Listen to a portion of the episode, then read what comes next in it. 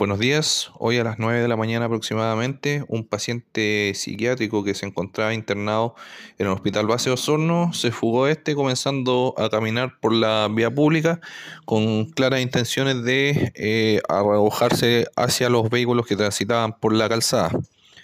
Eh, en este contexto, personal de carabineros llegó al lugar, eh, lo retuvo mientras eh, llegaba personal SAMU quien lo estabilizó y posteriormente eh, lo reingresó al hospital base para continuar con su tratamiento.